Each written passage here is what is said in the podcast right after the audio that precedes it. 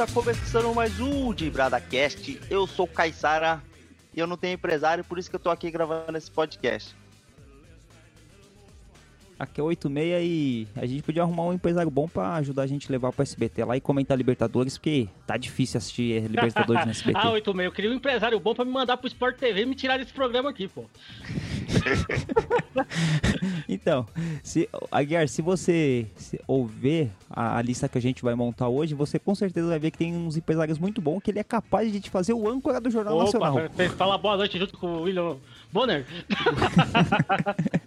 É isso aí, vibradores, né? Quanto diferença pode fazer na vida de um jogador ou de uma pessoa quando é apadrinhado, quando tem aquele empresário forte, com fortes ligações aí no meio futebolístico, isso pode ser um encurtador de caminho fantástico. E hoje nesse programa a gente vai tentar lembrar e vai comentar aí alguns jogadores de qualidade técnica questionável, mas sempre tiveram em times grandes aí, conquistaram títulos importantes, e a gente vai tentar fazer essa homenagem, digamos assim, a esses jogadores que atuaram sempre em equipes fortes e a gente tem uma dúvida, será que foram por a sua capacidade técnica ou foi mais um empresário que é bem relacionado? Em 86 e a eu queria saber de vocês aí, o que o empresário de vocês já melhor arrumou para vocês? De brada. Eu acho que esse assunto, ele, do mesmo jeito que a gente faz vários paralelos do futebol com a vida, né, Kaysar e Aguiar, um empresário bom, um amigo bom, alguém indica, com uma indicação boa pode transformar sua vida. Sempre tem aquele cara no, no serviço que arruma um serviço bom, que arruma lugares bons para ir, mas é uma pessoa extremamente incompetente, um vagabundo, como diria um certo sábio, mas que sempre tá arrumando um emprego bom, sempre tá nos melhores locais e sempre, aí fica sempre aquela história, né? Aquela, aquela conversa de, de quem tá lamentando da vida, né? Oh, mas esse cara não faz nada, eu sempre corro atrás das coisas, ele sempre tá melhor que eu. Sempre tem alguém melhor que a gente, né, não, Aguiar? É, os empresários também são conhecidos como agentes e procuradores e defendem os interesses dos jogadores. São intermediários para transferência de um atleta e passaram a ser maiores beneficiados com as vendas de jogadores, passando inclusive por cima dos interesses dos clubes e da Lei Pelé. É, acho que concordo. Um, um, bom empresário ele vai fazer a negociação com o clube e vai colocá-lo porque assim a gente vai entrar muito nesse questionamento, né, de como que tem jogador que é, assumidamente é ruim de bola, é perna de pau e sempre está em grande clube. A gente só vai fazer a diferenciação. Teve um programa, se eu não me engano, foi o programa 13, que gravou eu, o Aguiar, aliás, o Aguiar não, eu, o Caissara e o Aguiar não gravou. Quem gravou com ele foi o, o Luigi. Nem sei por onde anda o Luigi, depois o Caissara que tem o contato dele pode falar. Mas a gente falou de promessa e dívida, que são os jogadores que tinham grandes proporções, tinham grandes talentos, jogaram até bem durante um tempo, só que eles não conseguiram prosseguir. Então esses jogadores, eh, nesse caso aqui que a gente vai falar, é o cara que é ruim, passou 200 anos e ele continua ruim. Não é o cara que jogou bem e depois ele perdeu um pouco da habilidade, ele acabou não progredindo na carreira. Os que a gente vai falar hoje são jogadores ruins mesmo. É o jogador que é perna de pau, na nossa leitura, Viu? lógico. O Luigi tá tomando corote com o de caído. é, o Luigi ele toca um podcast de games chamado Bota Ficha. Ele sempre tá fazendo uma Twitch Cam lá. O Luigi manda bem. Mas falando do, dos empresários, no, no, meio corporativo existe até um, um nome para esse, esse agenciamento aí, esse, esse contato, o pessoal chama de network, né? Aquela galera que é promovida ou tá sempre trocando de emprego por um lugar melhor, aí a galera costuma falar que ela tem muito network.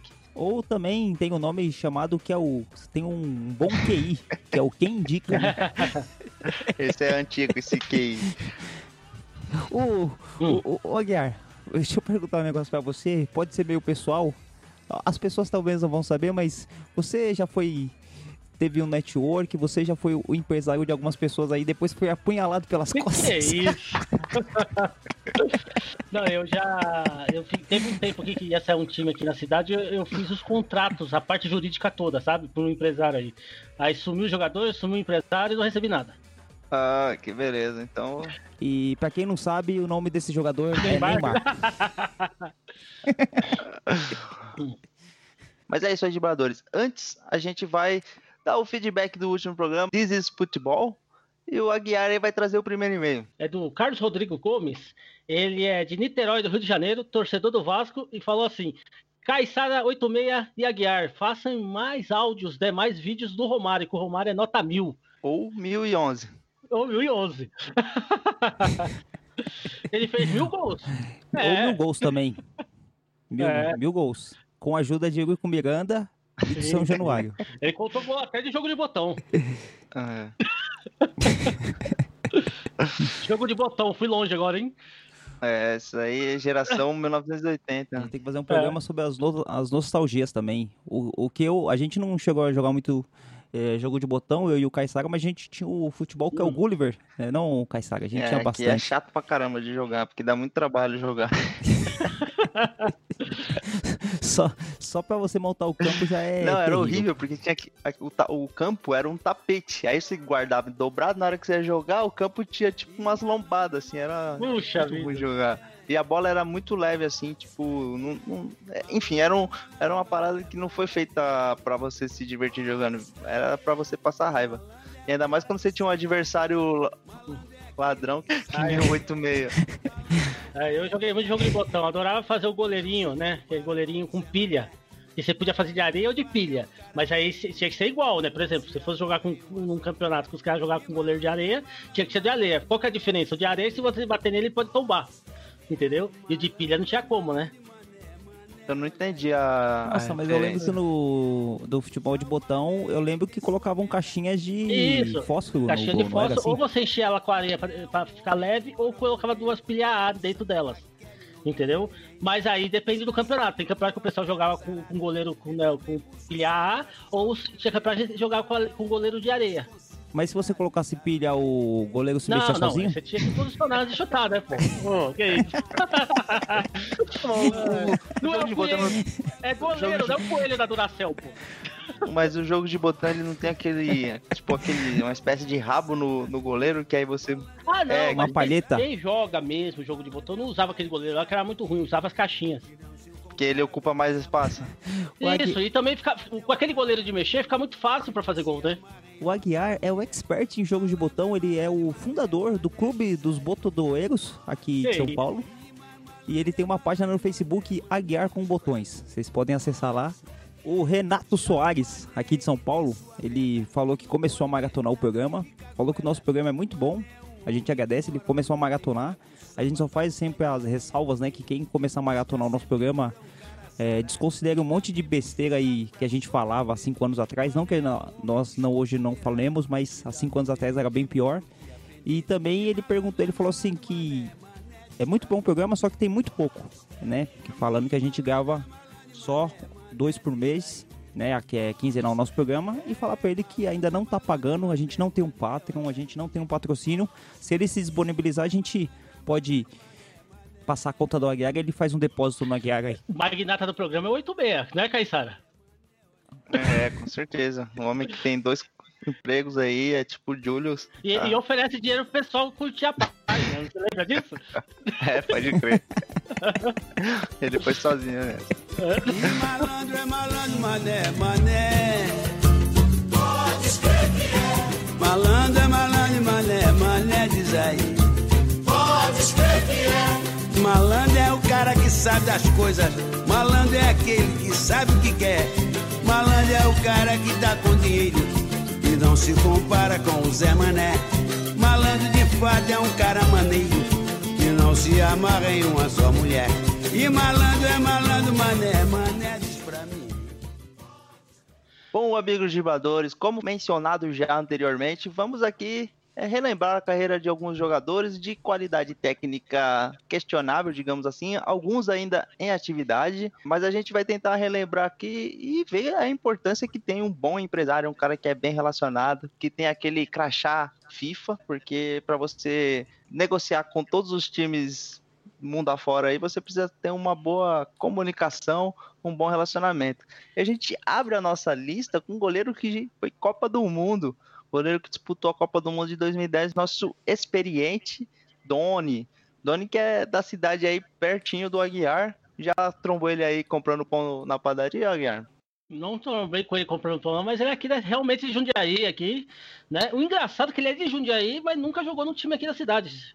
Vê a lista aqui, realmente ele nunca passou pelo Paulista, né? Ele jogou, ele, inclusive começou a carreira no Botafogo. É, ele foi daquele time do Botafogo que foi vice-campeão paulista pro Corinthians. E o Corinthians, eu me lembro que ele contratou três jogadores desse time. Eu me lembro do Doni e do Leandro, que tinha o apelido de Leandro Guerreiro, que jogou no São Paulo também. Ele foi um jogador ah, assim. É verdade tem a mesma importância, mas eu não lembro do terceiro jogador. Mas eu lembro que o Corinthians contratou esses dois jogadores, esses três, né? Dois desses acabou vingando, né? Digamos assim. O Leandro foi campeão no São Paulo, foi campeão no Corinthians. É, o Doni, pô, Copa do Mundo, jogou na Roma.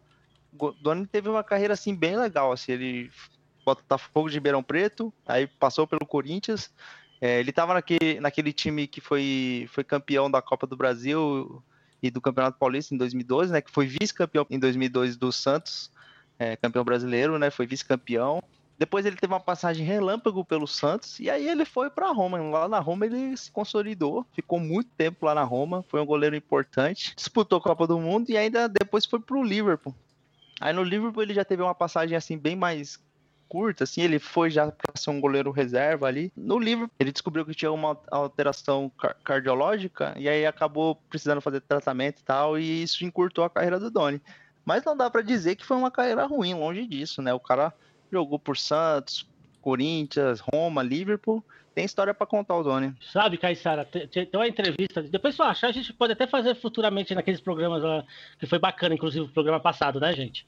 É, tem uma entrevista do Doni quando ele chegou no Santos, né? Ele falou, pô, foi dispensado do Corinthians, agora acertou com o Santos. Ele falou assim: ó, o negócio é, você for pensar bem, eu subi e muito degrau, que o Santos é um time internacionalmente conhecido, tal, tal. Só que aí, né, né ele jogou a Libertadores e no, acho que no segundo jogo da Libertadores ele estava jogando contra o Bolivar na, na Vila Belmiro. Aí eh, o cara cobrou a falta quase lá da área do goleiro dele, mandou no ângulo, a bola entrou e a torcida já, já ficou no pé dele, entendeu? Mas eu acho que assim, acho que deveria ter dado uma sequência maior para ele, né? Mas como é um goleiro que veio do Corinthians, aquela coisa toda, a cobrança é maior, não é verdade, Caissara? É, o Doni, ele era um goleiro que ele é aquela espécie de jogador que tá sempre sendo questionado. Assim, pra gente fazer um paralelo mais recente, é mais ou menos a situação que o, o Denis vivia no, no São Paulo. Assim, ele era titular, mas de vez em quando é, o Sidão, também, né? De vez em quando ele faz boas partidas, mas sempre deixa aquela falha tal. E aí, quando você pega isso, e um time que não tá vencendo, um time que não tá conseguindo conquistar títulos, então fica muito pesada essa cobrança, essa essa culpa que a, acaba sendo atribuída ao jogador e aí a, a carreira né, dele no, no, clube acaba sendo encurtada. Mas o Doni, assim, ele não era um goleiro excepcional, mas ele também não era um goleiro horrível. Ele tinha momentos e momentos, mas pô, pra ele eu tenho certeza que ele deve ter muito orgulho da carreira dele, pô, jogou em vários times grandes aí. E o empresário dele deve ter gostado também, né? Porque vira e mexe tinha uma negociação, é, foi para Roma, ganhava em euro, nada mal. É, eu acho que o, o Doni, ele, é, ele faz parte daquele time que você não quer ver, é o, é o, tipo de jogador que você não quer ver no seu time, né? Porque ele sempre foi questionado, ele sempre, é o que o Caissara falava, ele jogava bem algumas partidas, mas as outras falhava.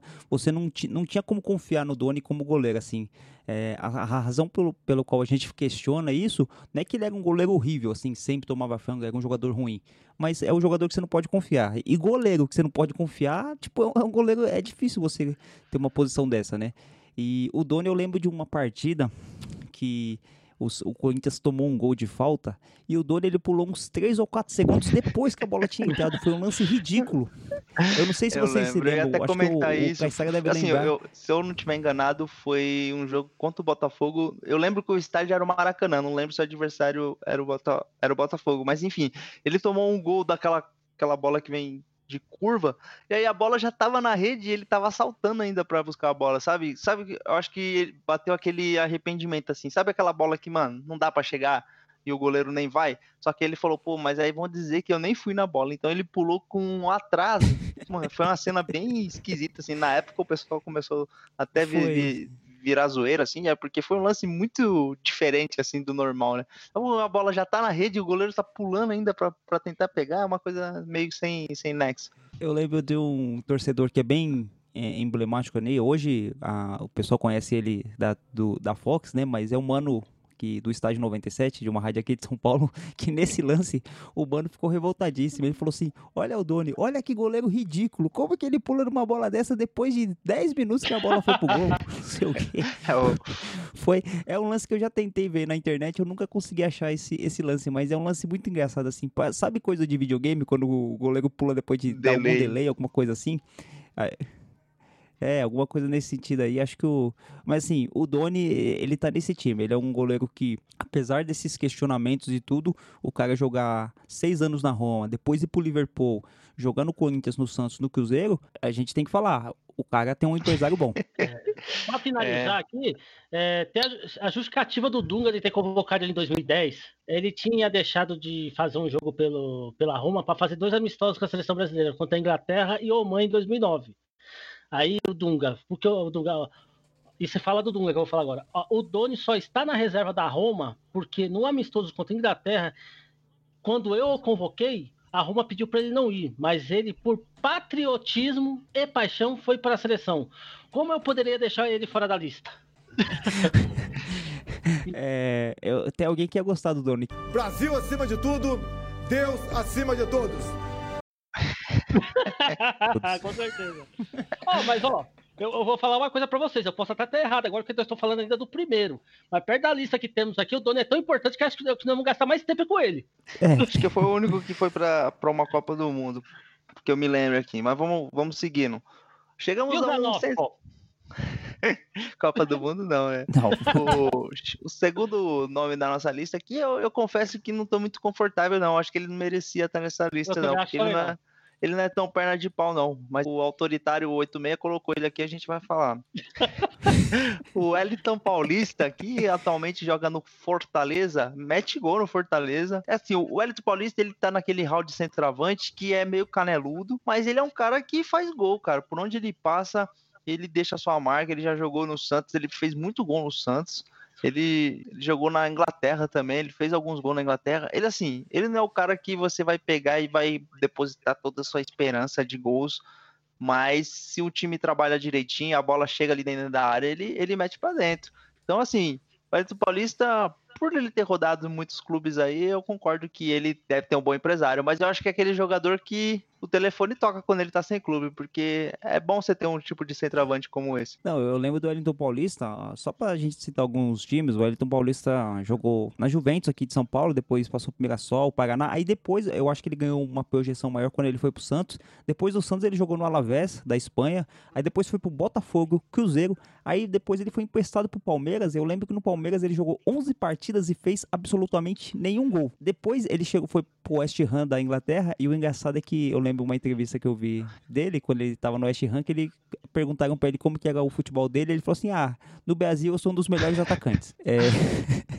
Aí depois você fala assim, ah, mas o cara... Aí ele foi mal no West Ham, parece que jogou bem poucas partidas, aí veio pro Criciúma, mas o cara falou assim, ah, o cara foi pro Criciúma, já começa a descer na carreira. Aí ele pinta no Internacional como principal atacante. Aí ele vai pro Curitiba, depois ele volta pro Fluminense, e aí ele joga pela Ponte, Chapecoense. Eu acho o Wellington Paulista um centroavante caneludo e ruim demais. Vocês me desculpem. Caissara, esse dor de cotovelo do, do Wellington Paulista aí do, por parte do 86 é porque ele não fez gol no Palmeiras, né? É, então ele tá com recorte aí do, dos- dessa passagem pelo Palmeiras, mas Hum. acontece do jogador não se encaixar e, e ele teve poucos jogos, né? 11 jogos só. Mas o, o- Wellington Paulista não é que ele é bom, aquele, tipo, ele não é um jogador do nível do Fred, do nível do Guerreiro, longe disso. Mas ele é aquele cara útil, sabe? Se o time trabalha a bola direitinho, ele guarda, ele tem finalização com as duas pernas, ele cabeceia bem. Ele é um jogador que incomoda ali a defesa adversária. Assim, eu entendo o, ponto do, do 86 aí, que tá dizendo que ele não é um grande centroavante, realmente. Mas ele é um cara útil, assim. Eu não acho que ele é um jogador que, que o empresário precisa fazer muito milagre, assim. Ele fica sem clube, o telefone toca. Tem sempre um esporte, tem sempre um, uma Chapecoense, uma ponte preta pro, pro jogador do, do nível do Wellington Paulista. Não, não só esses times, né? Tem sempre o Cruzeiro, tem sempre o Palmeiras, porque o empresário dele é bom. E outra coisa, em 2006, é, eu, eu, o Wellington Paulista estava no Juventus, no Campeonato Paulista, certo? Foi o campeonato que o Santos ganhou, inclusive, furando a fila dos Campeonatos Paulistas, né? Que a gente tinha quebrado a fila no Brasileiro, mas no Campeonato Paulista não ganhava. E aí, teve é, um, o penúltimo jogo do Santos foi contra o Juventus no Pacaembu, numa chuva. Nunca vi chover tanto, nunca fui num jogo que choveu tanto na minha vida. E o, o, o Paulista, com 10 minutos de jogo, vai lá e mete 1x0 pro Juventus. O Santos precisava ganhar o jogo para ir para a última partida com um ponto a mais que o São Paulo, sem depender do São Paulo perder, entendeu? Dependendo só do, do, do próprio Santos. Mano, e chove, e chove, e vira o primeiro tempo 1x0 só. Aí começa o segundo tempo. Lembra o falecido Kleber Santana, né? Que era do, do da, da Chapecoense, que Sim. morreu naquele da tragédia aí vai mete um golaço de falta. Aí, um a um, a gente naquele desespero, porque um a um e se o São Paulo ganhasse, a gente ia para outra rodada, um ponto atrás do São Paulo. Então não adiantava o Santos ganhar da Portuguesa na última rodada, que se o São Paulo ganhasse, acabou, né? Era pontos corrido. Meu, aí finalzinho do jogo, o Reinaldo, você lembra, Caissara, do Reinaldo, que jogou no São Paulo? Sim, sim. Aí o Reinaldo vai lá e faz um gol milagroso lá pros 38 segundos do tempo. Nunca valeu tanta pena tomar uma chuva na minha vida. e aí, a dupla de ataque do Santos no Campeonato Brasileiro era Rodrigo Tiuí, você lembra, Caissara? E Elito Paulista, que a torcida do Santos apelidou de Tiuí Henri e o Wellington Shevchenko. Naquele brasileiro, nós metemos 5x0 no. 5x1 no Palmeiras, teve 3 gols do Elton Paulista nessa partida. É, agora eu lembrei porque o 86 tem tanta raiva. aquele, aquele dia o, o Palmeiras conseguiu tomar gol do Jonas e do Wellington Paulista. Sim, sim. e do Pará de falta, você lembra? Pará cobrou uma falta de. Não sei se ele tentou cruzar, mas foi direto pro gol e entrou. o Caio tá falando que a bola foi pra fora, né, cara? Zé Eduardo perdeu o gol. Não, não é possível. Bom, a gente vai falar de um jogador agora, Caissara Guiar, que quando jogou no Palmeiras, no, de 99 a 2002, ele trocou de nome para não ser perseguido pela torcida. Eu lembro que no começo o, esse jogador era chamado de Rodrigo. Depois ele passou a ser chamado de Ferrante. E depois, quando não tinha mais jeito, ele começou a ser chamado de Tadei. Era uma espécie de camuflagem que ele usava porque a torcida queria a cabeça desse jogador. Ele era muito, muito, muito ruim no Palmeiras. Ele era um jogador é, além de esteticamente não ser um deus grego, ainda era ruim de bola. O futebol dele conseguia ser mais. Falou os caras que são comparados ao Brad Pitt, né? Mas vamos lá, a gente tá falando do Rodrigo Ferrante Tadei, que jogou no Palmeiras de 99 a 2002 e pasmem, o, o Tadei tem o título da Copa dos Campeões e da Copa Libertadores da América no Palmeiras. Mas eu lembro que o Tadei era um jogador bem questionado, era um jogador bem ruim. E essa questão de troca de nomes, ela foi bem é, é, acentuada quando a gente fala, mas quem que é esse jogador Tadei? Era, era, o Rodrigo que a gente tinha, que era ruim demais. Aí o cara troca o nome, às vezes troca o corte de cabelo, mas tem uma coisa que não dá para mudar, que é o futebol. E para espanto geral, o, o Tadei foi vendido para o time do Siena, que é um time pequeno lá da Itália, e logo depois ele passa a jogar na Roma. E na Roma ele passa por exatos 10 anos de, de time da Roma, se tornando até capitão da Roma. Eu lembro que quando eu trabalhava em 2006 numa loja de alimentos fast food, que eu não vou citar o nome, que explorava o trabalhador, né? mas enfim, tinha um, um camarada nosso lá que ele era palmeirense e ele ficava abismado quando o pessoal começava a falar do Tadei e falava que ele era capitão da Roma, porque a Roma é um time grande da Itália, pode não estar tá nos seus melhores tempos e tal, mas a Roma é um time forte, né, da Itália. E o Tadei conseguiu ser titular desse time, conseguiu ser capitão, era uma coisa estrondosas. Só que assim, é engraçado que ele só conseguiu ser titular da Roma e depois foi pro time do Perugia lá, quando ele saiu da Roma. E não chegou a voltar pro Brasil, não teve nenhum apelo pedindo o Tadei de volta, que nem teve com o Rivaldo, que nem teve com o Alex. Você sabe o porquê, né? É mais um daqueles casos que a gente nem entende como o jogador vai parar na, na Itália, né? Porque aqui no Brasil ele não deixou aguentar muitas boas lembranças. E aí, de repente, o jogador se vê lá na, no campeonato italiano, aí deve ter feito algumas boas partidas, e aí chamou a atenção da Roma. E é, é aquilo que a gente fala, né? É coisa de empresário, porque um jogador sair do Brasil sem ter uma grande participação assim é de se chamar a atenção. Então ele entra na nossa lista aqui. O Caio tá falando que a bola foi para fora, né, cara? Zé Eduardo perdeu o gol. Não, não é possível. Próximo integrante da nossa lista, William José que atualmente joga no futebol espanhol. É um jogador aí que passou aqui no Brasil por Santos e São Paulo. Não é um jogador que, digamos, vai deixar muitas saudades aí no, nos torcedores desses clubes, mas na, na Espanha ele tem uma certa moral lá. Ele mete gol na, Espanha, já fez gol contra o Real Madrid, já fez gol contra o Barcelona. Ele estava sendo cogitado até para ser um jogador do Manchester City, porque o Aguero se contundiu na temporada passada, aí o City estava querendo um centroavante para compor o elenco ali. Então, o cara que tem ali um certo respaldo aí no, no futebol do exterior, mas a gente fica meio com a pulga atrás da orelha, porque realmente é um jogador de qualidade técnica duvidosa. Mais uma dessas que a gente vai ficar se perguntando aí como é que ele foi parar na Espanha, sendo que nem aqui no Brasil ele estava mandando muito bem. É que até o nome dele é ruim, né? O William José, tipo, é o nome de um atacante bem ruim mesmo, assim, né? Aí, aí você vai, o cara joga no São Paulo. Eu lembro que a torcida do São Paulo falava um monte desse cara. Aí ele jogou no Grêmio, no Santos. Aí chegou pro Real Madrid, que é uma espécie de Real Madrid B lá, se eu não me engano, que é o Real Madrid Castilho, e depois foi, chegou emprestado pro Real Madrid oficial ali. E só que assim, é o que o, é o, que o Caissara falou. Parece que hoje ele, tipo, ele tá estabilizado lá no Real Sociedade. Ele chega a meter uns gols lá, tá três anos no clube, mas tanto a cara quanto o nome é de jogador ruim. Então, eu aposto que ele é um jogador ruim. E outra coisa, esse cara, ele, o, ele tem uma espécie de estelionato no Pro Evolution Soccer, que a habilidade dele é 80, 81, mas ele é muito ruim no futebol também do videogame, que é muito mais parecido com a realidade. Uh, a avaliação sempre precisa, baseado no Pro Evolution Soccer. Não, eu tava dando, fazendo uma pesquisa aqui, eu pensei que o William José tinha sido campeão paulista de 2012 pelo Santos, mas não foi não, né? Ah, foi depois, eu acho que ele jogou no Santos lá pra não, 2015. Então, não, o que eu lembro, você lembra uma semifinal de 2012 que foi no ano do centenário que o Santos ganhou o paulista, né? Que até o goleiro do São Paulo tomou uns frangos lá numa semifinal contra o Santos. Eu hum. pensava que o William José tava jogando pelo Santos, mas agora que eu lembrei, ele fez um, acho que foi 3 a 0 3 a 1 a partida, e o William José fez um gol, mas jogando pelo São Paulo. Ah, sim, o atacante do Santos era o Allan Kardec, que é outro que podia estar nessa lista aqui, mas a gente não. É mesmo, Allan Kardec, é verdade. Que fim deu o Allan Kardec? Não, vamos falar rapidinho do Allan Kardec. O Allan Kardec, depois que ele. Parece que ele entrou pra uma associação espírita. O Aguiar sabe mais dessa história. Ai, que piadinha cretina. não tinha como ser outra piada sem ser essa. O... Mas assim, falando rapidamente do Allan Kardec, eu acho que ele não tinha que estar nessa lista, porque pra mim o Allan Kardec é bom jogador. Cara, ele você podia não ser um espetacular jogador, mas. Você falar que ele é o Modem do Chico Xavier.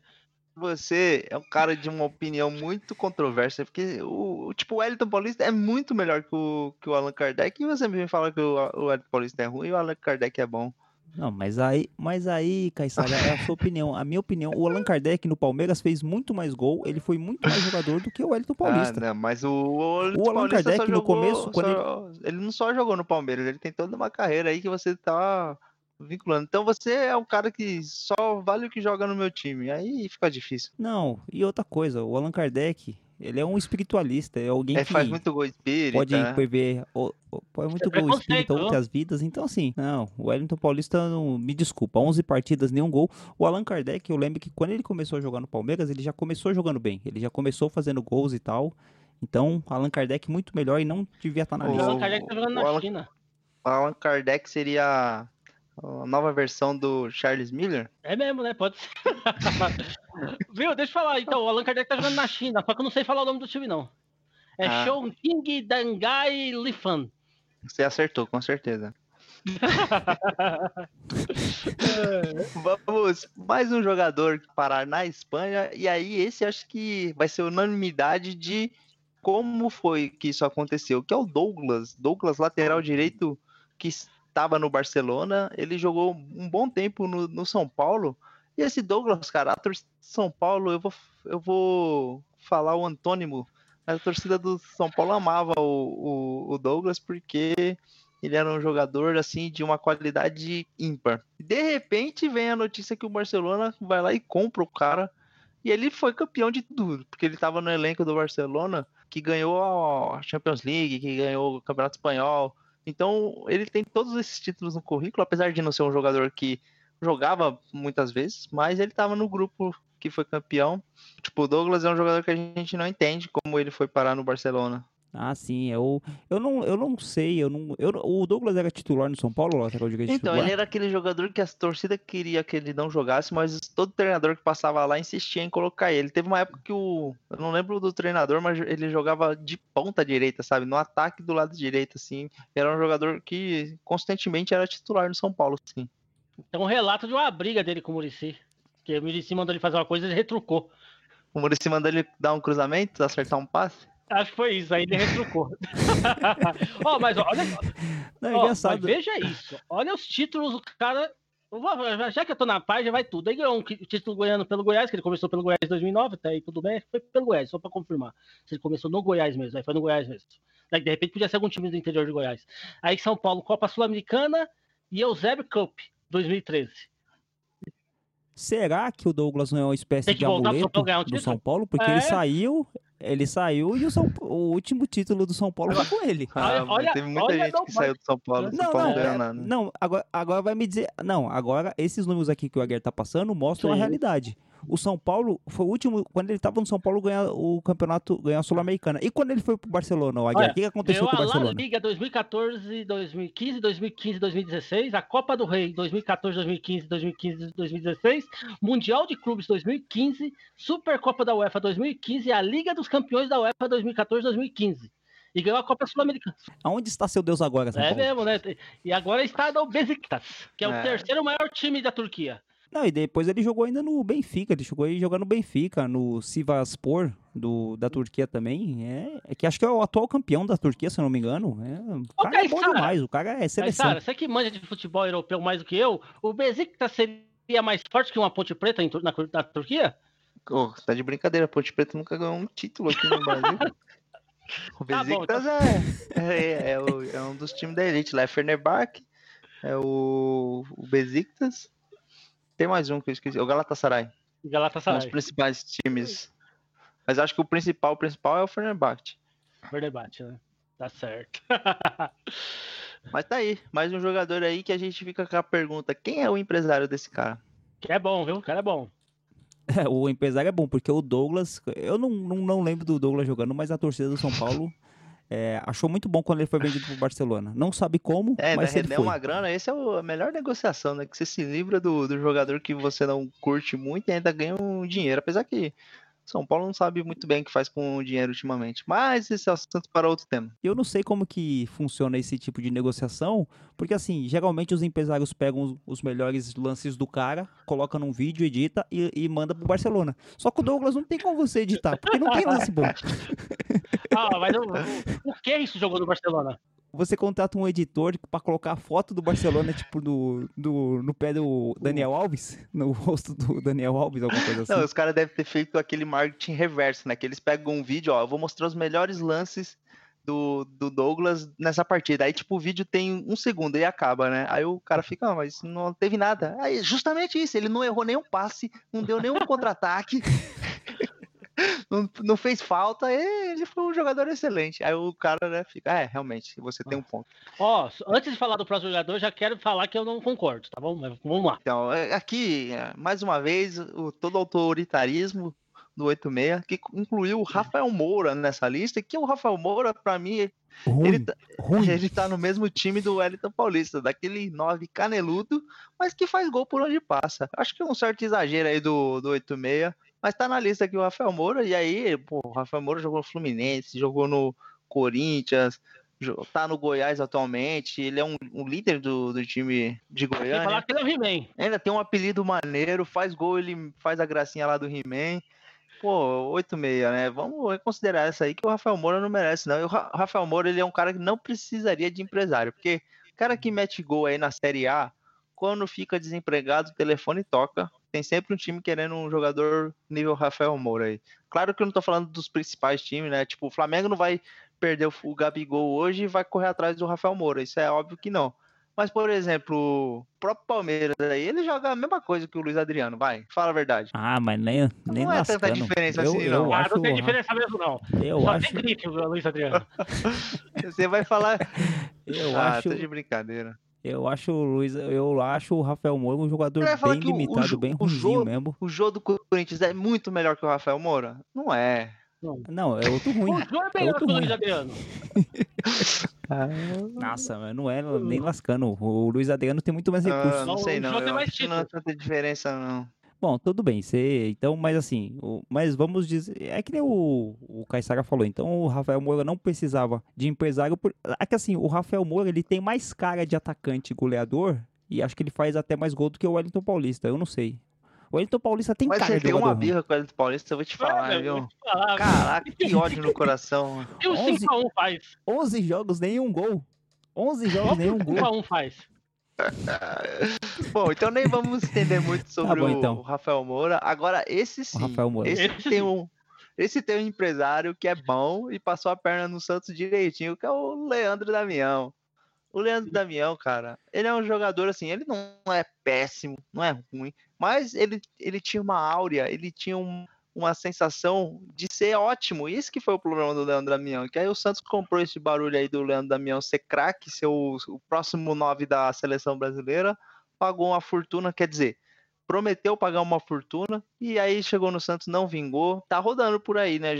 Chegou a voltar pro Internacional, tava rodando por alguns clubes aí, mas Leandro Damião, o empresário que vendeu ele pro Santos, é bom, muito bom. E vendeu ele pro Santos, depois conseguiu emprestar pro Cruzeiro. Ele chegou a jogar na Espanha, no Betis, depois voltou pro Flamengo, Internacional, e agora que você pode falar que ele deu uma caída, que ele foi pro Japão jogar no Kawasaki, mas mesmo depois do Santos lá, do fracasso do Santos, ele chegou aí pro Cruzeiro, o Betis, o Flamengo, Internacional, só time grande. O cara, no, o currículo dele é bom.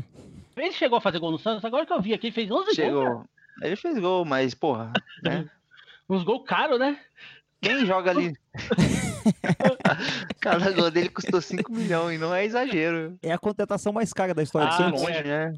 Longe. Verdade. porque assim, quando você contrata um jogador, tipo, desse nível assim, né? Quando você paga muito caro, não é só o valor da transferência, você tem que arcar com o salário que, puta, na época, eu me lembro que era coisa de, tipo, 700, 800 mil que o Santos, tipo, prometeu pagar ele, né? Que o Santos teve uns problemas na...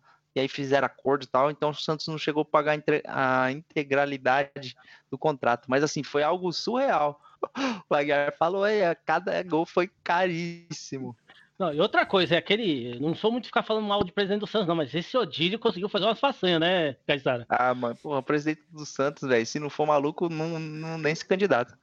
É, então, só dá doido, mano, naquele lugar. Mas vamos lá, Leandro Damião aí, mais, mais um desses que a gente fica com a pulga outra- atrás da orelha aí. O Leandro Damião chegou a jogar na seleção também. Eu, assim, o Leandro Damião, eu vou fazer um parente aqui, porque como ele começou, cara, tinha muita expectativa sobre ele, assim, dele ser um, dele evoluir, né, dele ser um jogador realmente de elite. Pokémon agora, pô. ficou pelo caminho. Não, mas o, a- essa questão, né, do jogador ele, ele evoluir faz parte do futebol, né? Que nem o, o Real Madrid veio, comprou o, o Vinícius Júnior e o Rodrigo, que não fizeram praticamente nada no futebol nacional, fizeram poucos gols e tal, mas existe uma grande expectativa sobre eles, né? Deles evoluírem. Então o, o Real Madrid ele comprou essa projeção de jogador, eles não comprou o jogador atual, porque o atual foi pouco, né? Não, não renderam muito. Mas enfim, é, o Leandro Damião tinha essa expectativa de se tornar um grande jogador. E o Santos caiu nesse barulho, comprou e se deu mal aí. E o Leandro Damião, né, tá rodando aí por alguns clubes com um bolso cheio, que é o que importa. Ô, Caissara, posso montar um desafio pro 86? Pode. O próximo jogador que vou falar, falar, eu quero que ele fala o nome do time que esse jogador jogou em 2015. Ah, puta que pariu. Isso aqui é quase uma invocação diabólica, mano. Eu acho que foi hoje cair teu nome. Bom, primeiro de tudo, eu acho que a gente pode até falar que esse jogador fez algum tipo de pacto, ou o empresário dele é muito bom também, porque além de jogar em grandes clubes, ser campeão de vários torneios e ser titular, esse cara aí ele entrou pro time de Badacash da Verdade, década. se verdade, vocês não se lembram. É, esse eu acho que eu me recuso a, a falar mal do jogador que tá na, na estimada seleção da década do Dibrado. Então, esse é, é mais um daqueles que eu contesto o seu nome, apesar dele ser um jogador questionável, mas, porra, por onde ele passa ele é campeão, ele é, estoura nas redes sociais com musiquinha, então o cara que não podia estar nessa lista aí. Bom, a gente tá falando do Egídio, lateral esquerdo, que começou no Flamengo ali em 2003, depois passou por alguns times considerados não tão grandes, né? O Paraná, Juventude, jogou no Figueira, Vitória, Ceará, Goiás. Aí que teve o ápice da carreira dele, que ele virou lateral esquerdo do Cruzeiro. E foi campeão em 2013 e 2014. Depois ele foi em 2015 pro time chamado Dnipro, aí o resto é, é impronunciável, depois vocês olhem no Wikipedia, é uma coisa tipo Dnipropetrovsk. Acho que é isso aqui, né, Deve Caio. Aguiar? Dnipropetrovsk. sair, né? Se não for, também vai ser agora. Depois ele foi pro Palmeiras, foi campeão também no Palmeiras.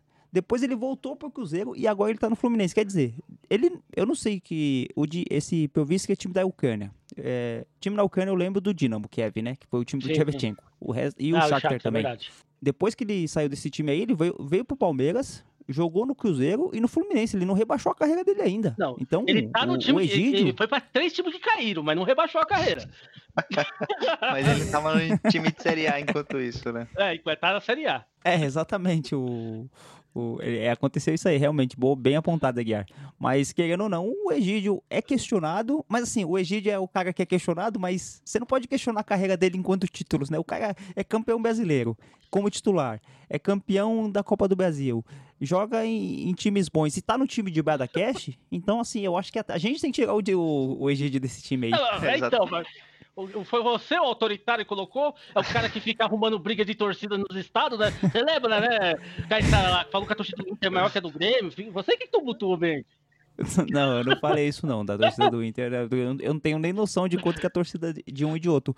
Mas o Egídio, enquanto ele tava no Palmeiras, quando ele começou, ele era um jogador assim, ele era bom. Ele era um lateral esquerdo que fazia bons, boas partidas e tal. Foi campeão em 2016 pelo Palmeiras. Só que assim, depois que ele começou a jogar, ele foi decaindo e aí foi quando ele foi negociado com o Cruzeiro. Só que assim, saiu do Palmeiras e não foi pra um time ruim. Tipo, eu dou o exemplo do Cleiton Xavier, que saiu do Palmeiras e acho que depois ele foi pra um time do Nordeste, acho que foi pro Vitória. Isso. É, tipo, e o Cleiton Xavier, ele chegou com uma pompa aqui no Brasil Mas você quer veio, dizer né? então Ele veio que o segundo Ucrânia. maior então- time da Bahia, a segunda maior torcida da Bahia é time ruim. Não, não é time ruim não, Aguiar. Não, não tente jogar contra Mas ele tá um nível abaixo do, do Cruzeiro, né? Digamos. É, Estão na, mesma- estão na mesma É, divisão. exatamente assim. é, é, hoje sim. Mas Egídio, então vamos lá, vamos, vamos da lateral esquerda para lateral direita, que aí vocês vão falar sobre o Marcos Rogério Rissilop, mais conhecido como Pará. Como vocês podem ver, ele nasceu no Pará. Ainda bem, né? É, o Pará, cara. Não, o- por exemplo, o, o, o peraí, só um adendo referente a isso. O Mineiro, que era jogador de São Paulo, ele não nasceu em Minas Gerais. Mas é, É, que o mineiro, ele é, uma, é, um, é um apelido referente ao jeito mineiro do mineiro. No caso do Pará, é, é o Pará porque ele simboliza todo o estado. Vamos lá. É. O, o jogador Pará, ele também acontece nessa lista aqui, porque ele é aquele. Também Ele acontece. é muito, muito próximo do Egídio, que tem uma carreira. Ele tem uma carreira sólida por onde ele passa. Ele jogou no Santos, no Grêmio, no Flamengo e depois volta pro Santos. O Pará é aquele jogador que o torcedor ele dá aquela torcida de nariz quando vê a escalação. Mas o, o treinador adora o jogador estilo Pará, porque é um cara que chega firme, é um cara que defensivamente comete poucos erros, é um cara que ele é muito brigador, ele tem um espírito muito de guerreiro. Então, assim, eu não concordo muito não, porque o Pará é aquele jogador que todo treinador gosta de ter no elenco ali, porque é um jogador útil, apesar de tecnicamente não ser nada brilhante, ofensivamente não oferecer muitos recursos, mas ele é um jogador importante ali, principalmente na posição que ele joga, né, na lateral direita, que tem uma primeira missão, digamos, de marcação. Então o Pará vai muito bem nesse quesito. Pô, e o cara que jogou sempre em time grande, o Santos con- recontratou o jogador ali depois de 10 anos praticamente que o jogador saiu. Então acho que o Pará não merecia estar nessa lista não, viu, 86. Né? Eu também concordo, até pelos. Peraí, Então- uma coisa importantíssima. O Pará tava naquele time campeão do Santo André, campeão da Copa do Brasil, em cima do Flamengo, dentro do Maracanã.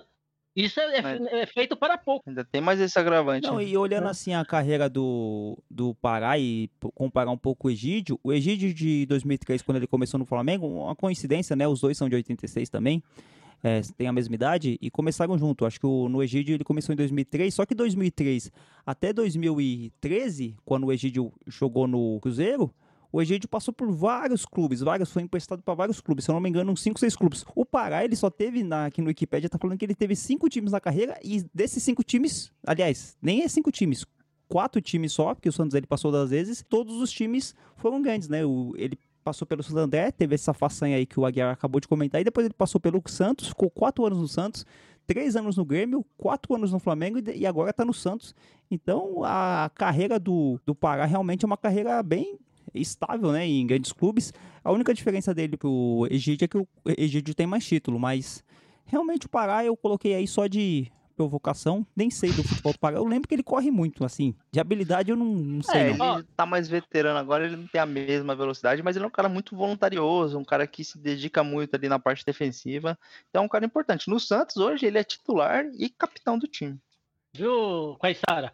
Vou dar um exemplo privado, não vou falar de servidor, que segundo o nosso presidente, o professor é vagabundo, então não, não quero ofender o, o nosso querido 86. Mas o Pará é aquele bom funcionário que a empresa não solta. É muito difícil soltar. Você viu, ó? Que ele, todos os clubes que ele jogou aqui, tanto no Santos, tanto no Santander, tanto no Flamengo, ele ficou vários anos nos clubes. O Pará é um cara com a carreira sólida aí. É. Mais um cara que assim, ele tá na lista, mas a gente contesta aí. É. O Pará. Não, e o mais importante, uma, ele tem um título individual que vai mudar a vida de vocês quando eu falar. Ele é- está na seleção do Campeonato Carioca de 2017. Ah, que coisa, né? Mas também, Campeonato Carioca tá de brincadeira. Era muito melhor ele estar na seleção do Cast da década. Aí- certeza, isso eu garanto, Aí sim seria um feito relevante. com certeza. O Caio tá falando que a bola foi pra fora, né, cara? Zé Eduardo perdeu o gol. Não, não é possível. Mais uma vez, 86 aqui, demonstrando a sua antipatia a jogadores que tiveram uma passagem conturbada pelo Palmeiras. Márcio Araújo, é pra estar na lista?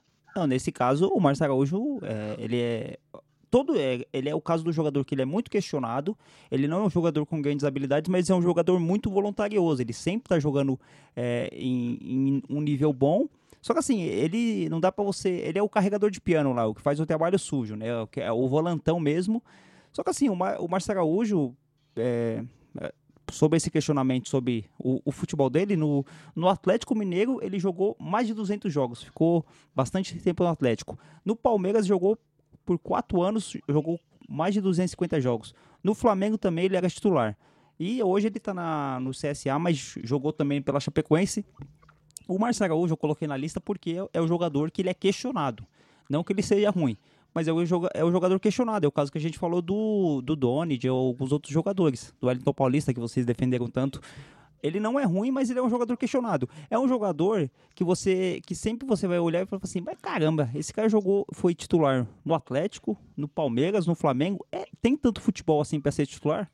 E é o que vocês estavam falando também do Pará, é o jogador que o, que o treinador gosta de ter ele no seu time porque ele deve ser um bom contador de piada, ou joga bem, ou é voluntarioso, eu não sei, mas ele sempre é titular. Não, eu quero citar três títulos aqui que acho que é importante para falar aqui agora do Márcio Araújo. Que ele ganhou a Série B do Campeonato Brasileiro pelo Atlético Mineiro, ganhou a Série B do Campeonato Brasileiro pelo Palmeiras em 2013 e foi eleito na, na- seleção da Série B de 2013 pelo Palmeiras. Eu não, eu não entendo porque o, o 86 tem tanta raiva do do Márcio Araújo. Um jogador que entende tanto do, de um campeonato que o Palmeiras está sempre participando. Tem dois, né, inclusive. Você sabia? Não, agora é verdade. Não é que eu vou falar, não. O Palmeiras é o time paulista que tem mais Série B. Não tem nenhum time paulista que é bicampeão da, da Série B. Nem esses times que vivem subindo, a Ponte Não, Preta, nem o- Guarani. Eu pensei, eu pensei que o Bragantino era, mas o Bragantino, quando subiu, ele subiu como vice-campeão. Não, mas no último agora ele foi campeão. Não, não, mas o Bragantino passado. já disputou, já disputou no começo dos anos 90 o Campeonato Brasileiro. Que coisa, hein? Mais um motivo para orgulho da nação. Ué, Muito orgulho. Eu coloquei na lista aqui um jogador que ele era muito contestado na, pela torcida do Palmeiras quando ele jogou, era o Evandro, foi volante do Palmeiras.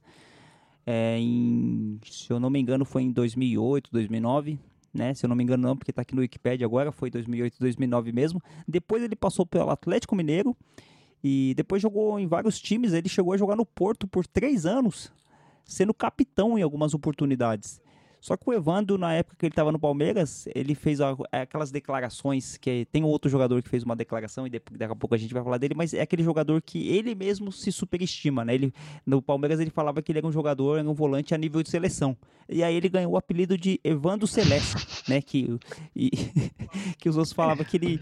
E tinha até um outro apelido que o- na torcida do Palmeiras que falavam que ele jogava de calça jeans.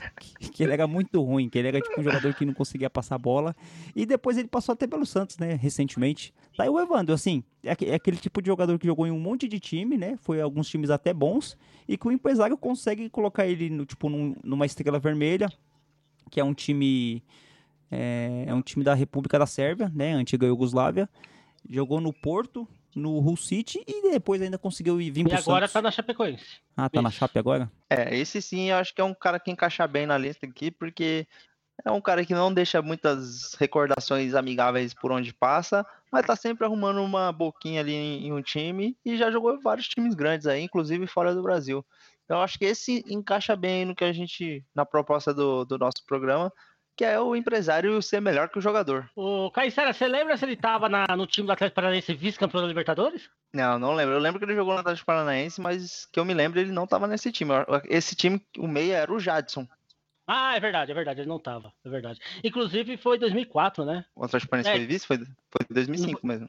Ah, foi 2005 mesmo? Ah, tá. É, é, É, contra o São Paulo. O não, tá Atlético falando Paranaense aqui. foi vice-brasileiro em 2004 do Santos e vice da Libertadores 2005 pelo São Paulo. O- É, contra o São Paulo, isso mesmo. Não, no título paranaense aqui que o Evandro tem, só aparecendo aqui naquele site confiável Wikipédia, que ele só tem o Paranaense de 2005. Agora chegamos a um jogador que, na minha humilde opinião aqui, é o que simboliza esse, esse podcast aqui, esse tema, porque é um cara que por onde passa não deixa saudade, mas tá sempre em time grande. É o famoso André Balada, tava naquele super time do Santos de 2010, fez muito gol na aba do Neymar e do Ganso, e aí depois começou a rodar. Se eu não me engano, Ucrânia, no Dinamo de Kiev. Aí ficou lá, não deu muito certo, né? Porque sabe como é jogador precisa fazer gol e sem o Neymar e o Ganso ali ajudando, ele a média de gol dele caiu bastante. Depois ele jogou por Corinthians, jogou por Sport, estava recentemente no Grêmio, mas é aquele jogador que às vezes ele faz um ou outro gol, começa a dar uma esperança, mas logo vem a verdade e escancara a sua qualidade técnica. O André é um jogador que o empresário é muito melhor que ele. Bom, é, a se destacar aqui, o Caissara e Aguiar, eu também tenho a mesma opinião do, do Caissara. O, o André é um jogador que, quando jogou ali no Santos com o Neymar, né, teve naquela, foi naquela bacia ali do Neymar, Paulo Henrique Robinho. Ganso, o Zé Love também, que daqui a Robinho, que também vai entrar. Ele era o jogador que metia gol, mas assim, ele era o cara que metia gol porque não tinha como ele não meter gol, porque era um time muito bom e, e sempre sobrava uma bola ali pra ele, ele fazer gol. Então, assim, se você colocasse um poste ali que chutasse, também ia fazer. Só que o incrível do, do André é que ele sempre realmente é o que vocês estão falando. O empresário dele é muito bom, que coloca ele no Santos, aí ele foi pro Dinamo de Kiev, aí passou por Bordeaux, aí voltou pro Atlético Mineiro. O Atlético Mineiro contratou ele em definitivo. Depois ele passou por Santos, Vasco, Sport. Aí o Corinthians contratou ele. Depois ele chegou aí pro Sporting de Portugal, que é um time importante de Portugal. Depois voltou pro Sport do Recife. Aí jogou no Grêmio e hoje tá num time. Deve ser da Turquia, pelo nome. É um, um Gaziantep, da Turquia. Mas esse André Balada, eh, tem até uns vídeos do André Balada eh, na internet. Na pessoal filmando ele nas baladas mesmo. Nas baladas mesmo. Ele todo babado, todo sujo, todo bem daquele estilo beberrão. E só um toque pro André Balada. Teve um outro André que jogou também no Palmeiras no ano de 2003, foi até campeão pela Série B do Palmeiras. E jogou também em Portugal, jogou pelo Benfica, jogou no Atlético Mineiro, jogou eh, no Figueirense, no Fortaleza. E também tinha esse apelido de André Balada porque também tinha esse nome. E só que esse acabou tendo um fim trágico. Ele morreu no ano de 2020 porque ele teve um infarto e dizem que a vida do André Balada após ele parar de jogar também era uma vida bem desregada, ele usava muita droga, abusava do álcool e acabou no ano de 2020 aos 42 anos tendo um infarto fulminante. Fica um toque aí pro André Balada, o novo, né? Cuidar da saúde, cuidar da vida, porque tá difícil. E com essa mensagem alegre, a gente vai encerrando o podcast. Mas vamos lá. André Balada Aguiar, deixou saudade no peixão? Ah, o André Balada deu sorte cair num super time, meteu as bolas pra dentro do gol e fazer a vida. Fora isso, não, não tem mais o que falar dele. Você acha que a vida do André Balada nas baladas era muito melhor do que em campo? Ah, Você acha que ele brilhava muito mais na noite do que em campo, Pelo menos é o que o pessoal fala, né? Ou não, o cara tem. Não, o que o pessoal fala, eu tava, ia falar que o cara tem título na toda a página do Zelov aqui, pô. Então já Vamos, passar pro Love. Agora, o Zelov eu não concordo nessa lista. Nossa, pela... O Zé Love, ele eu, só não passou mim, em grandes não, não, clubes. não. O único grande Não, não, clube que eu só ele falo passou... uma coisa, o Zé Love e o Chevchenko não tem diferença, meu amigo. Nossa. Isso é blasfêmia. O Zé Love, você vai desculpar. É que o Zé Love, ele conseguiu enganar por menos tempo. Tá. É que o, o- o Zé Love, ele não tem jeito não. O Zé Love, ele, ele é ruim, cara. O Zé Love... É que assim, o Zé Love, ele entrou na lista por conta dele ter passado pelo Santos e depois ter ido jogar no Gênova, que é um time mediano da Hum. Itália, mas depois ele só enganou em time pequeno também, porque time grande ele não conseguiu Há enganar mais. Ele é muito.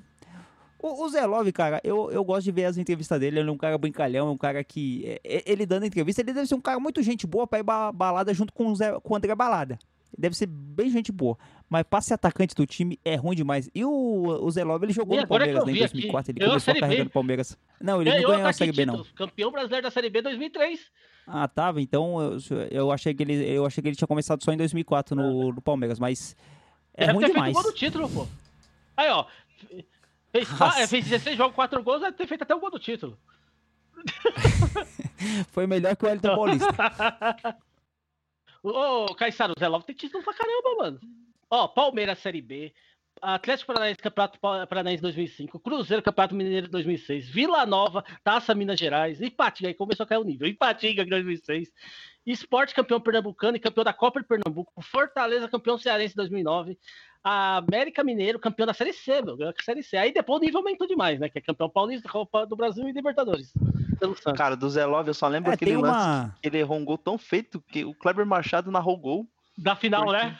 É, cara, eu- puta, o Kleber Machado, tipo, ele, o Zé Love fez o gol, o Bandeira não deu nada. Aí ele para assim, o Caio tá me falando que o Zé Love perdeu o gol. Não é possível. Boa bola do Arouca pro Neymar. Vai pra cima o Neymar. Deixou a marcação do Valdez pra trás. Zé Eduardo na área. Ganso chegou. Olha o gol do Ganso. Olha o gol do Zé Eduardo. Gol! O Bandeira não deu nada. O juiz parou o jogo. Bola foi pra fora? O Caio tá falando que a bola foi pra fora, né, cara? Zé Eduardo perdeu o gol. Não, não é possível. Ele jogou na linha, na, na rede pelo lado de fora.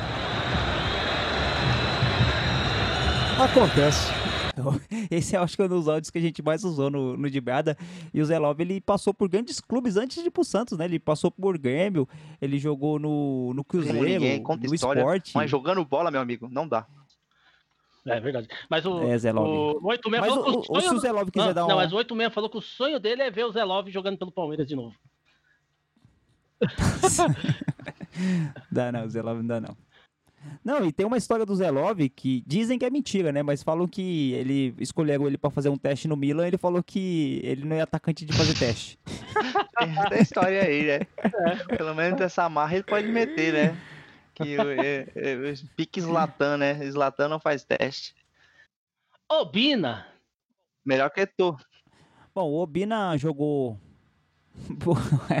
O Obina teve. A torcida do Flamengo gritava que ele era o melhor que o Eto'o. É, depois veio jogar no Palmeiras, jogou no Atlético Mineiro, jogou no Palmeiras, depois no Bahia, América Mineiro. Assim, mas os grandes clubes que ele jogou foi Palmeiras, Atlético Mineiro e Flamengo. É, na época Eu do Palmeiras, vou, eu vou era reformular aí. que. Os grandes times que o Obina jogou foi Flamengo. Palmeiras também. Atlético Mineiro Atlético também. Mineiro e Flamengo, vai. É, Ah, não. Ah, não ganhou um título do Palmeiras, mano? Ele fez um hat-trick num clássico, Mas, cara- acho que foi contra o São Paulo ou contra o Corinthians, eu não lembro. contra o Corinthians. Na verdade, ele meteu quatro gols, só que um o juiz anulou. É. E anulou errado Como que ainda. esse cara não é melhor Mas que o Obina Me entra-. É, fala aí.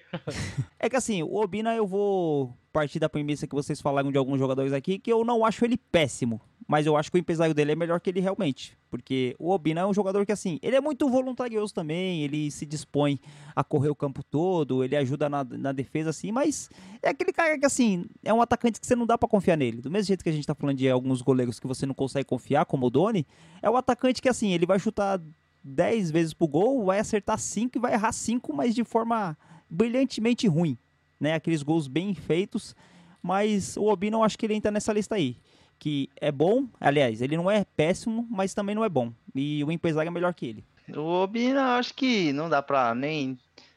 É um cara que teve sua carreira ok, assim. Ele não é um jogador tão ruim assim pra dizer que ele só tá no, nesses clubes por empresário. Mas também ele rodou bastante aí.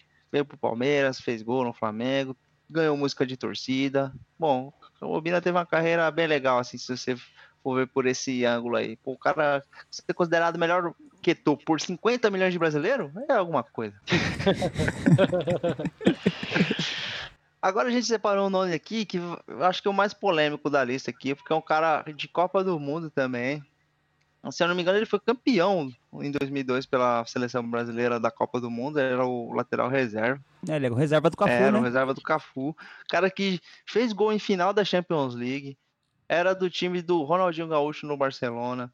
Jogou no Chelsea, jogou no São Paulo, jogou no Atlético Mineiro. É, é assim, o, o Belletti, eu acho que ele é um Pará premium, sabe? É um cara de qualidade técnica é, limitada, mas é um cara voluntarioso, jogava certinho, era muito dedicado é, fisicamente, então ele conseguia sobrepor essa deficiência técnica com vigor físico. E é um cara que sempre jogou em times grandes, sempre esteve ali sendo convocado para a seleção, é o famoso Belete. Eu acho que o Belete tem um meia-meia aí. Eu acho que o empresário dele com certeza ajudou, né? Levou ele para os clubes, mas ele tinha sua parcela de contribuição em ficar nos clubes, em ser útil, em se dedicar e conseguir se manter por esses clubes aí. Acho que o Belete é um caso que é meia-meia aí, meio empresário e meio muita dedicação, muita é, força de vontade para ele ficar e se manter como um jogador relevante por onde passou. É, eu não le tenho lembranças do Belete enquanto jogador, assim. Eu lembro dele ser um jogador bem famoso, assim, no sentido de jogar em alguns times da Europa. Ele é da mesma casta ali do Edmilson, lembra do Edmilson também? Só que o Belete, assim, o cara que passou por grandes clubes, como a gente falou, ele não jogou em time ruim, assim. Jogou, porra, Barcelona, Chelsea, Vila Real da Espanha, que é um time bom da, da Espanha. Não é o, o grande clube, mas também é um bom time e encerrou no Fluminense, acho que o Belete, eu não sei assim, mas pelo menos marketing e bom empresário Pô, ele, ele tem. fez um gol numa final de Liga dos Campeões, pô. Então, assim, vamos, você puxou esse assunto do Belete que fez gol, gol em final da Liga dos Campeões? Tem um aqui que não tá na lista, mas eu lembrei agora, o Carlos Alberto. Ele foi o jogador mais jovem a fazer gol numa Liga dos Campeões numa final pelo Porto. Não, mas o Carlos o, Alberto, o Carlos é Alberto outro entra nessa lista Não, aí. é- tipo de jogador. É, O ele é mais Carlos pro Alberto- anjo caído do que pra essa lista aqui. Não, o Carlos Alberto Ele é do tipo É, tem muita bola. de vidas desperdiçadas é, ali. ele é mais um dos, dos que não vingaram, porque assim, ele é um cara com muito O talento. time do Adriano ali também. É, o Adriano não dá nem pra dizer que ele não vingou, né? Tipo, ele ficou abaixo da expectativa, mas o Adriano teve uma carreira bem sólida. Mas o Carlos Alberto Um ganso, um ganso da é vida. um ganso, talvez. É um cara com muito talento, que tinha uma expectativa gigante e acabou ficando abaixo do que, que a gente esperava, né? Mas não, ele é um cara que não precisava de empresário assim, né? Tipo, o Carlos Alberto jogou muita bola no início da carreira dele, principalmente, né? Depois que ele veio pro Corinthians, é, aí ele começou a rodar aí sem, sem grande feito. Aí ele passou até pelo São Paulo e tal. Mas assim, dessa época do Porto aí, ele tava voando. Ele saiu muito bem do Fluminense. Era aquele cara que, que a gente esperava ver na seleção brasileira por muito tempo. Mas por alguns motivos aí ele acabou não, não dando uma sequência tão grandiosa à carreira. Não, só pra fechar, uma coisa que eu reparei, posso estar errado aqui, depois vocês me corrijam, mas assim, todos que nós pegamos da lista até agora, o Belete é o único que ganhou título em todos os times que ele passou. Você vê como o Belete foi um vitorioso aí, apesar de não ser tecnicamente deslumbrante, mas é um cara vitorioso e eu acho que muitas vezes até supera a questão de qualidade técnica. Sim, também concordo. Agora a gente vai pro próximo, alguém que é um lateral esquerdo que jogou em alguns times pequenos e ele se destacou em 2000 jogando a Série B pelo Palmeiras e lateral esquerdo. E na época eu lembro que essa superestima, essa autoestima dele era tão grande que ele foi no programa do Cajuru e eu lembro de uma fala dele ele falando assim: é, dos laterais esquerdos do mundo, eu acho que eu só perco pro Roberto Carlos. Só, só pra ele. Isso E o Roberto Carlos nessa época Isso era saindo- o lateral esquerdo do mundo, porque ele era ele era do Real Madrid, tava voando, campeão brasileiro, campeão do mundo pela seleção. Então o Real Madrid, sei lá, é- eu acho que hoje não tem nenhum lateral esquerdo no mundo que, que seja tão melhor que os outros como o Roberto Carlos era nessa época. Então, assim, ele tava com uma autoconfiança assim que não cabia no planeta. Exatamente. É o Lúcio, que foi lateral esquerdo do Palmeiras, campeão da Série B e depois ficou, acho que três ou quatro anos do Palmeiras. E, e ele, era, ele sempre foi um jogador questionado. Ele às vezes fazia partidas, às vezes boas ali, mas ele sempre foi questionado. Depois ele foi jogar no, no São Paulo, né? Jogou no São Paulo, depois foi jogar no Grêmio, depois passou pelo Hertha Berlim, da Alemanha, depois foi jogar no Grêmio. Aí depois ele começou a baixar, né? Foi pro Náutico, pro Fortaleza. Jogou no grande Salgueiro, Aguiar Salgueiro. o, o Lúcio. E na época eu lembro que o, né, só o empresário dele de ter colocado ele no Palmeiras, depois de mesmo sendo contestado jogar no São Paulo, no Grêmio, e ainda conseguir exportar ele, e mandar pra Alemanha. Eu lembro que na época que ele jogava no Palmeiras, o Aguiar, é, a torcida chamava ele de Lúcifer. Lucifer. Querido Boa. carinhoso, né? Boa. É, o, o tamanho da repulsa que a torcida do Palmeiras tinha por ele.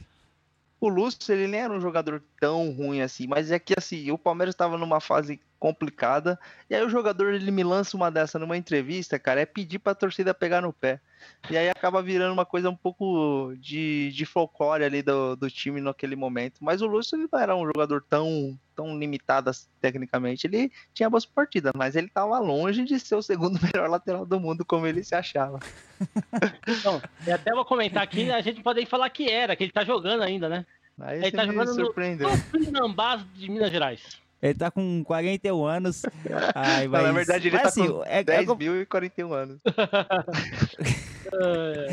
Mas o, o Lúcio, ele realmente ele, ele, é um jogador muito contestado no Palmeiras, essa piada aí. Pois ele, o fato dele ter jogado no São Paulo depois, jogado no Grêmio, é, ele é um tipo de jogador que eu acho que o empresário dele é melhor que ele. Apesar dele não ser um jogador horrível, é um jogador limitadíssimo. Mas hoje a gente já não sabe, né, como é a situação dele. Se ele tá correndo em campo, se ele joga só de cadeira, né, porque 41 anos. Mas na época, esse apelido Lucifer ficou muito legal. E eu quero saber no final do programa o que, que o Anjo Caído achou dessa comparação ah, com ele. Já tem assunto no final aí, viu? Vou ficar sossegado. Deixa eu falar, o próximo jogador é, jogou em 23 clubes, só vou falar isso, tá? Jogou em todos os clubes da Série A e sobra ainda.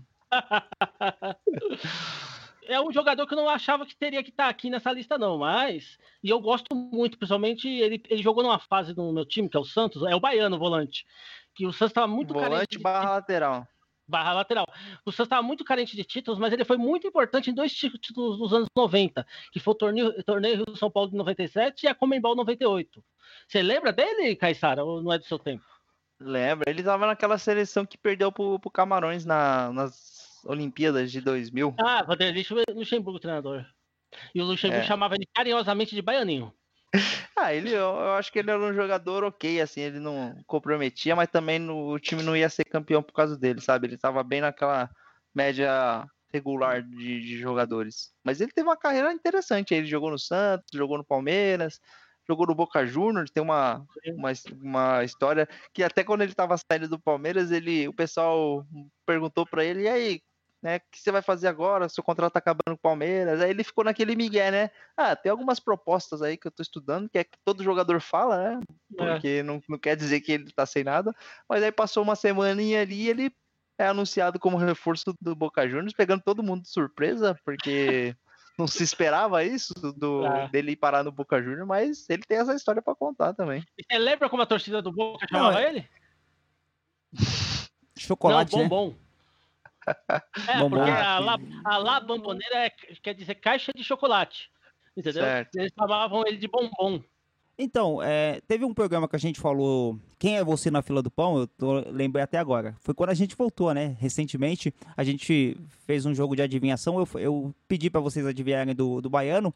É, quem quiser ouvir a história do Baiano, É verdade. ouve esse programa de novo, tá para relembrar, porque né, a história do baiano tem a, a questão do racismo que ele começou a sofrer após uma ocasião que teve aqui no Brasil, do de sábado ter ofendido o grafite, e isso repercutiu lá na Argentina, até o fato do Maurício Macri, o futuro presidente, futuro ex-presidente da Argentina, ter ligado pro baiano e convidando ele para jogar no Boca Juniors, mas o baiano eu acho que entra realmente nessa lista de jogadores que não são espetaculares, mas são jogadores bons que fizeram é, é, boas pass- passagens aí. E eu acho que assim, eu não sei se o empresário do Baiano precisa ser tão bom assim, né? Porque ele não jogou, não figurou em grandes clubes assim. Ele jogou em times, por exemplo, no Palmeiras, quando ele jogou, o Palmeiras estava uma draga.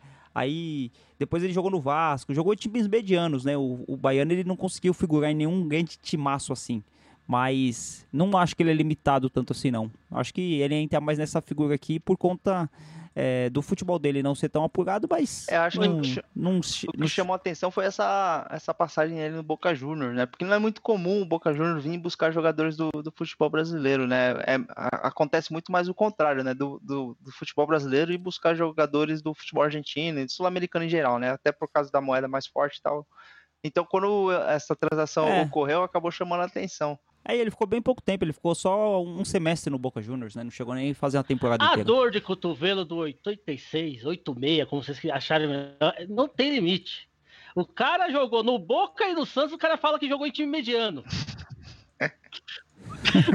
só nos dois maiores times da América, do, América do Sul, Sul. Só isso, só isso. Só isso. Bom, e acho que a gente vai encerrar aqui, acho que com uma polêmica Vai dar também. Do Corinthians. Então, é, eu vou falar minha opinião. Eu acho que esse jogador, ele é super estimado.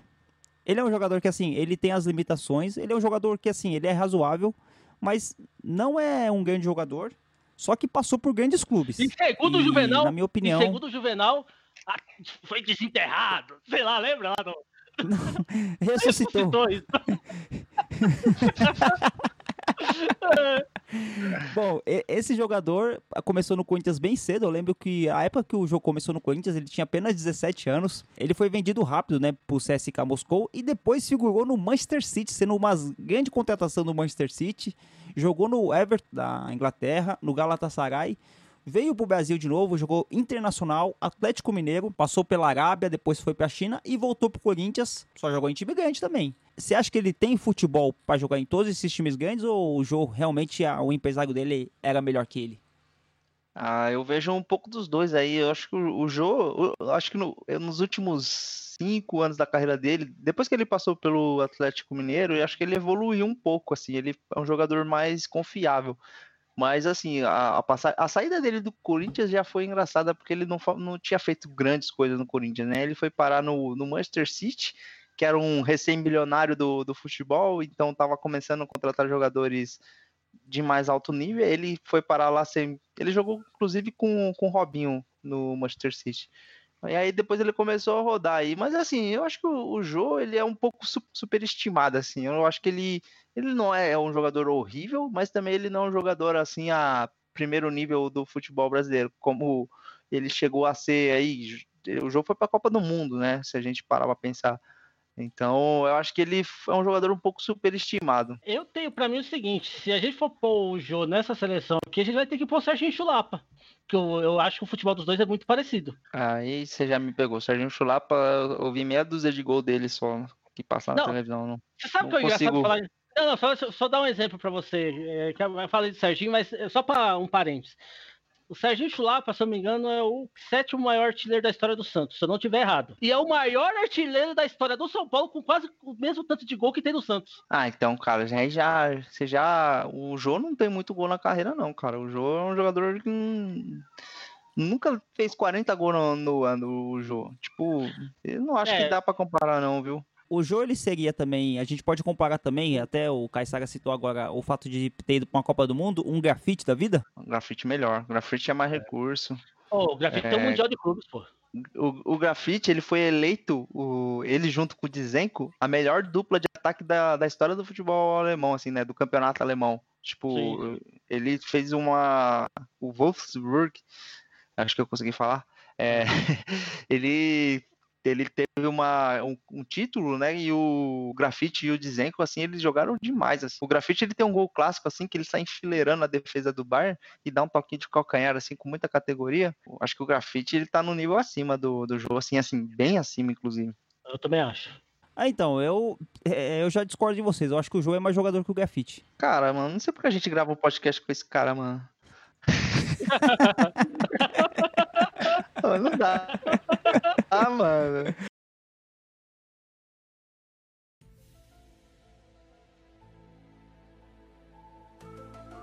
Eu chegou o momento mais importante desse programa, que é o anjo caído aqui, sou eu. Eu vou me aventurar como empresário, viu, Caissara? O que, que você acha? Eu você... acho que é bom. Zero da Malboro, da Kaiser, você que... Tudo tem meu dedo, cara. Você não tem ideia, as minhas ações aí Meu, alguma coisa. Não tem uma empresa importante nesse mundo que eu não tenha uma salvaçãozinha de perdida aqui aqui. Oh, o, o Red Bull fui eu que dei ideia pro Bragantino pra comprar o Bragantino. Eu, eu que fui o consultor. Cheguei lá, ou vocês vendem pros caras, ou vocês estão ferrados. Aí os caras vão vender. É tipo assim, sabe? Sem nenhuma ameaça, sem nada. Não, boa. Eu, inclusive, eu vou, vou, arrumar um bom, vou arrumar uma boa parceria com a América. Vou arrumar. É que eu, eu, eu tenho pra mim que a América vai ganhar ainda títulos importantes sem dinheiro. Mas como tá difícil, nem com a minha ajuda tá dando certo, talvez eu vou trazer alguém. Pode ser, Caissara?